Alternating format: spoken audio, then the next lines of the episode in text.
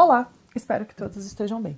Meu nome é Daniela Olivetti, sou graduada pela Universidade Paulista e pós-graduada em Nutrição Esportiva pelo Centro de Estudos de Fisiologia do Exercício.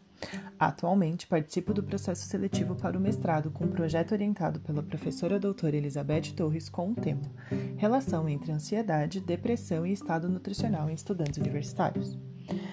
Aspectos ambientais e socioculturais são marcantes no comportamento alimentar.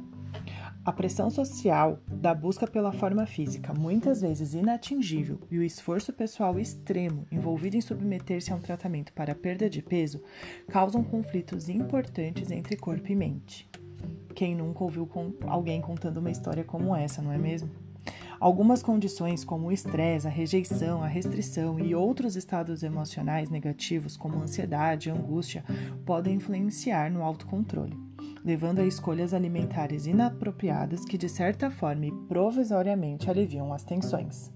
Nas últimas três décadas, a obesidade ganhou destaque na agenda pública internacional, sendo considerado um evento global e crescente. A Organização Mundial de Saúde caracteriza a obesidade como uma epidemia mundial, condicionada principalmente pelo perfil alimentar e de atividade física. Diferentes estudos tentaram identificar a influência das emoções no consumo alimentar.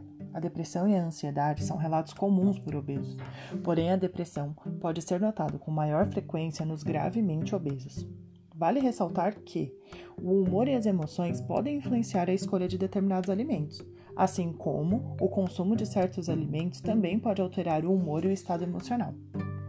Devido à alta prevalência dos transtornos mentais na população e a sua relação ainda controversa com sobrepeso e obesidade na população brasileira, aponta-se a importância da avaliação da relação entre a depressão e o transtorno da ansiedade com o estado nutricional.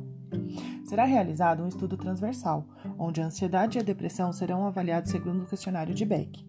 O estado nutricional da população será avaliado segundo medição de índice de massa corporal, circunferência de cintura e percentual de gordura corporal. Será estudada a existência ou não da associação linear entre as variáveis antropométricas e de diagnóstico de ansiedade e depressão.